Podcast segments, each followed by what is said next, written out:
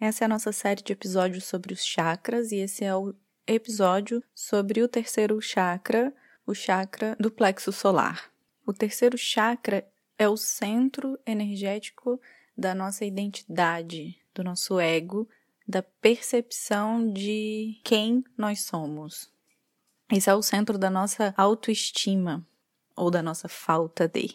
É onde a gente registra todas as nossas memórias de ter sido criticada, todas as pessoas que a gente conhece, que a gente precisa de alguma maneira da aprovação dessa pessoa, dessas pessoas, e o nosso senso daquilo que a gente define como sendo atraente. Então, essas são algumas energias que vibram nesse centro energético. E aqui vamos tentar conectar com os centros anteriores, o primeiro e o segundo chakra. Por exemplo, se você compra a ideia de que ser super magra é atraente, ou parecer jovem para sempre é o que é atraente.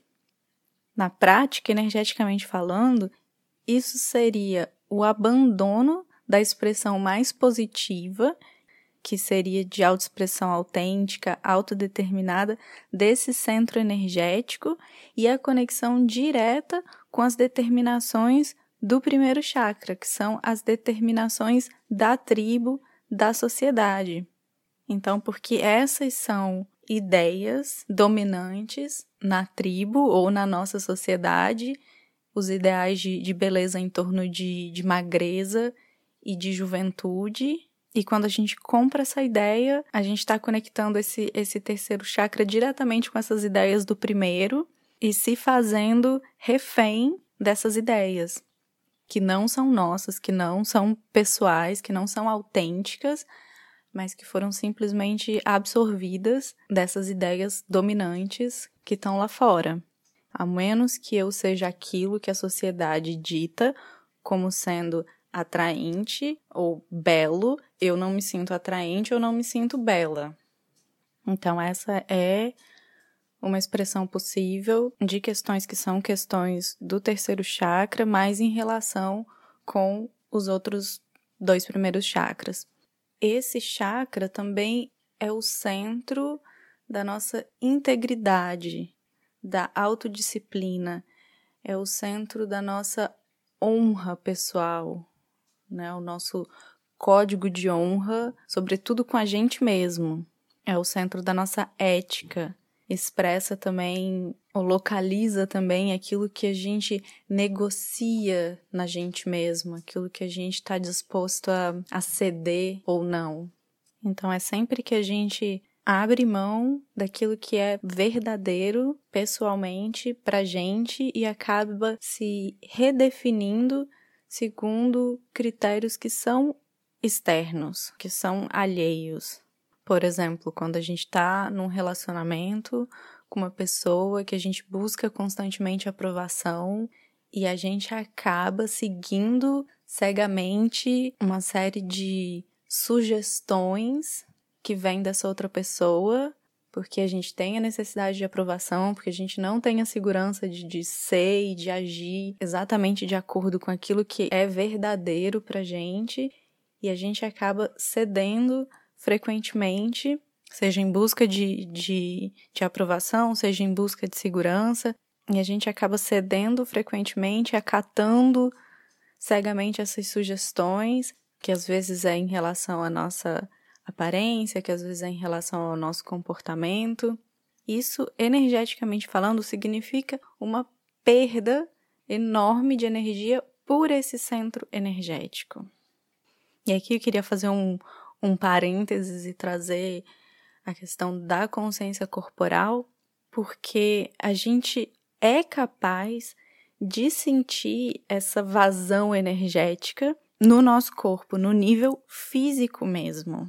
A questão é que geralmente a gente não está atento o suficiente para o nosso corpo, ou a gente desaprendeu, desaprendeu ou perdeu a capacidade, a capacidade dessa dessa sensibilidade mais sutil e a gente acaba só sentindo quando já teve uma perda energética muito grande que já se manifesta fisicamente enquanto dor ou enquanto adoecimento.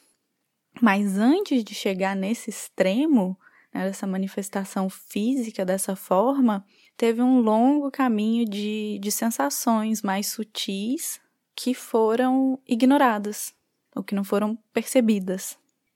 Então, a ideia é que, com o desenvolvimento da nossa consciência corporal, ou seja, prestando atenção constantemente no nosso corpo, a gente vai reganhar essa sensibilidade às sutilezas e a gente vai passar a ser capaz de sentir cada vez mais esse fluxo de energia, de perda energética ou de integridade energética, especialmente nesse chakra, porque ele é também o centro da nossa intuição. A intuição, ela é nada mais nada menos do que essa informação energética, essa informação eletromagnética que entra e sai pelo nosso sistema constantemente. Às vezes, essa informação ela chega de uma forma bastante clara, quase como que um soco no estômago mesmo, mas na maioria das vezes ela acontece de formas mais sutis. Mas o tempo inteiro essa informação ela tá chegando por esse chakra. Então assim, a intuição não é nada sobrenatural ou místico ou privilégio de algumas pessoas que foram escolhidas. Não. Ela é simplesmente as impressões que essa energia que entra e sai do nosso sistema nos deixa. Então, assim, vamos desmistificar essa ideia construída em torno da intuição, como se fosse algo muito sobrenatural. E aí se cria aquela expectativa de que quando a gente tiver uma intuição, o céu vai se abrir e os anjos vão falar diretamente com a gente. Não. Ou a gente vai ter algum tipo de visão. Não. É bem mais simples que isso, é cotidiano e geralmente é muito sutil. E está acontecendo o tempo inteiro. Então, esse é o nosso centro intuitivo, mas também, ao mesmo tempo, esse é o centro do medo, os medos pela nossa segurança pessoal. E é também o, o centro da vergonha, não vergonha no sentido de timidez, né, mas no sentido de humilhação, da desonra. Então é aqui que está o nosso medo de ser rejeitado, o medo da solidão, o medo do abandono, o medo de ser criticada, o medo de ser julgada, e quando a gente investe a nossa energia nesses medos, assim, de uma maneira exagerada, a gente acaba bloqueando a possibilidade da leitura e do entendimento da sutileza da nossa intuição. Porque o medo, ele acaba vibrando mais forte do que a vibração da nossa intuição, que é mais sutil, mas que é perene, que está ali acontecendo o tempo todo, essa troca de energia do nosso sistema com o exterior. Então, a intuição descomplicada é isso, é muito simples. É o recebimento de informações energéticas que causam essas sensações e impressões que levam a gente a saber. É quando a gente sabe, simplesmente. A gente sabe que alguma coisa é errada, a gente sabe o que a gente deve fazer ou o que a gente deve evitar, e etc, etc. É o que a gente sabe e ponto final. Então, a gente recebe aquela informação energética, a gente tem as sensações, a gente tem as impressões, a partir disso a gente sabe, mas aí entra o medo e a insegurança. Também moram nesse mesmo chakra. E o medo e a insegurança, eles geralmente vão se sobrepor a esse saber que vem da intuição. Aí a gente vai começar a elaborar mentalmente uma série de justificativas, de desculpas, de questionamentos e colocar em dúvida aquilo que no fundo, no fundo, a gente sabe e a gente sabe que sabe. E essa é a principal forma que a gente corta esse canal que é a intuição, que na verdade nunca é de fato cortado, ele está sempre operando, sempre disponível para ser ouvido, mas a gente perde essa conexão.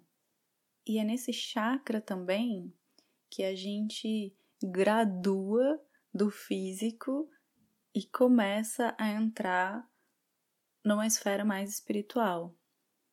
Né? No primeiro chakra, a gente vai receber todas as impressões da tribo. No segundo chakra, a gente começa o nosso processo de individuação em relação à tribo, e isso se conclui no terceiro chakra. E é quando, idealmente, a gente constrói uma noção forte e definida do que é o eu, da nossa identidade, do nosso ego saudável. E isso quando a gente percorre esse caminho energético de uma forma plena e saudável.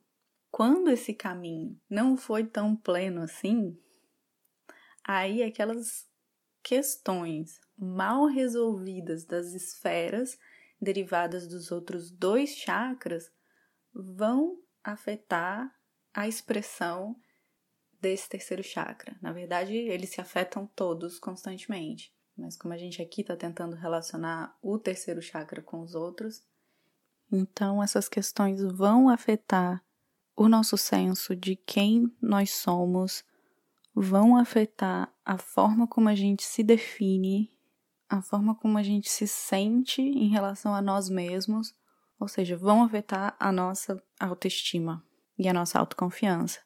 Então, qualquer questão que a gente traga da nossa infância para nossa para nossa vida adulta, questões não resolvidas que a gente traz da nossa experiência familiar ou comunitária, vai afetar necessariamente o nosso processo de individuação de alguma maneira. E quando eu digo resolvida, eu não quero dizer praticamente resolvida. É aquela resolução interna, né, dentro da gente. Tem situações do passado que simplesmente não dependem da gente para serem resolvidas ou até que não tem resolução prática possível. E ao mesmo tempo existem questões que foram resolvidas na prática, mas nem de longe foram resolvidas internamente e a gente continua carregando o fardo da memória dessas experiências até o presente. Isso só para trazer mais um fator e dar uma mais uma pincelada nessa interconexão entre os chakras e a forma como eles se afetam. Esse é o centro também da nossa integridade e comprometimento. Se você dá sua palavra, você cumpre. Não porque tem receio do que os outros vão pensar, mas porque você sabe das consequências energéticas do não cumprimento. A gente tende a honrar os compromissos que a gente assume com as outras pessoas, mas a gente tende a não honrar da mesma maneira os compromissos que a gente assume com a gente mesma. E esses, de alguma maneira, são até mais importantes. Porque se a gente honra os compromissos que a gente assume com a gente mesmo, a gente vai honrar o compromisso com os outros, né? As nossas promessas com a gente mesma, elas são internas, elas são íntimas. Ninguém sabe, ninguém vai cobrar a gente, ninguém vai julgar pelo não cumprimento delas. Então, se a gente chega, ou quando a gente chega a esse nível de honrar com integridade os nossos próprios compromissos mais íntimos, todo o resto vai expressar de acordo em relação a outras pessoas também. Mas aí não pelo receio do julgamento, da crítica alheia, mas por aquele mesmo senso de integridade que não vai permitir que a gente fale nos nossos autocompromissos. E cada vez que a gente assume um autocompromisso, por exemplo, de ter uma alimentação mais saudável, de fazer exercício físico, de não se envolver em certas dinâmicas de relacionamento e etc, etc, cada vez que a gente fura um desses compromissos, a gente perde energia por esse chakra. E a gente sabe e se sente mal por isso. A gente se sente mal não só porque a gente sabe que aquela quantidade diária de açúcar refinado, por exemplo, faz mal para o nosso corpo, mas também porque a nossa intuição está gritando para a gente que a gente não está honrando a promessa que a gente fez. Que é uma outra maneira de traduzir essa perda energética que acontece imediatamente através desse chakra assim que a gente quebra qualquer compromisso, que a gente perde a integridade da nossa palavra. E existem também outras maneiras da gente quebrar a integridade da nossa palavra, que também se conectam nessa região do corpo. Cada vez que a gente não é completamente sincero, que a gente dá uma opinião modificada para não se comprometer, por exemplo. Cada vez que a gente é crítico em relação a uma outra pessoa, ou mesmo autocriticismo, cada vez que a gente julga, todas essas são formas da gente quebrar a nossa integridade, a integridade da nossa palavra. Fisicamente. Fisicamente, a manifestação mais comum de desequilíbrio no terceiro chakra são problemas digestivos. São problemas digestivos, problemas de fígado, pâncreas e também problemas metabólicos. Então, algumas práticas e hábitos para ajudar a fortalecer ou pelo menos não enfraquecer ainda mais essa região, esse centro energético, especialmente quando já existe uma, uma manifestação física, como dor, desconforto ou o adoecimento, são tomar bebidas em temperatura ambiente e não geladas. O elemento do, do, desse chakra é o fogo. E bebidas e comidas muito frias, é, o gelado tem um impacto direto no elemento fogo. Então, evitar o gelado. Evitar comer em excesso e também evitar grandes quantidades de líquido durante as refeições muito líquido dilui os, os, os ácidos digestivos e dificulta a digestão. Bebida alcoólica, por sua vez, deixa o ambiente digestivo excessivamente ácido, também se evitar. Evitar comer entre as refeições, dar um tempo de descanso para o estômago entre as refeições. Considere uma dieta ayurvédica. Descobre qual é o seu dosha dominante e testa as indicações para o seu tipo, e vê se funciona para você. A técnica da respiração do fogo, que é aquela respiração yogi bem rápida, que você respirando pelo nariz, enche o abdômen de ar e contraindo o abdômen, solta o ar, fazendo isso repetidas vezes por no mínimo um minuto diariamente. É uma técnica de respiração que vai fortalecer o sistema digestivo, que vai ajudar a fortalecer esse chakra e tem inúmeros outros benefícios. Para quem não conhece, é uma técnica de respiração bastante conhecida, é fácil encontrar numa pesquisa rápida na internet.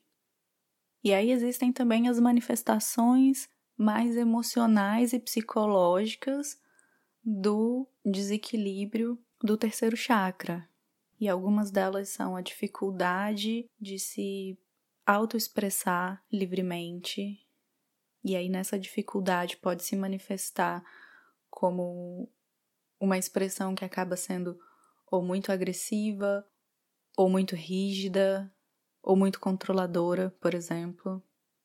Uma outra possibilidade é ter uma mentalidade vitimista muito forte, ou então acabar desenvolvendo uma uma personalidade muito carente, muito dependente, baixa autoestima, com certeza, e falta de motivação da gente se levantar e tomar uma atitude proativa.